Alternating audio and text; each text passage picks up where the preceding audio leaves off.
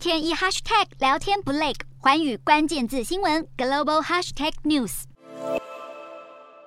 We are not giving up on Hong Kong. 25 years ago, we made a promise to the territory and its people, and we intend to keep it. 香港在七月一号迎来主权移交二十五周年，国际社会也格外关注。西方国家领导借此机会，纷纷批判北京当局侵蚀了香港的法治自由。英国首相强生认为，中国没有尊重中英协议的一国两制安排，尤其对二零二零年实施的港区国安法和香港选制修改，英国更是难以认同。在香港实施国安法后，英国为了海外国民护照的持有者引入移民管道。强生表示，这项计划已经收到超过十二万件香港人申请，还大喊英国没有抛弃香港。不止英国政府，美国国务卿布林肯和国家安全会议发言人华森等等也相继发布声明。布林肯在三十号感叹：“北京当局对香港五十年不变的承诺，如今才走到一半就被破坏。”在香港展开庄严喜庆的回归庆祝时，英国和美国一致重申会向任何破坏香港人权法治的官员就责，坚定不移的与香港人民站在一起，显得格外讽刺。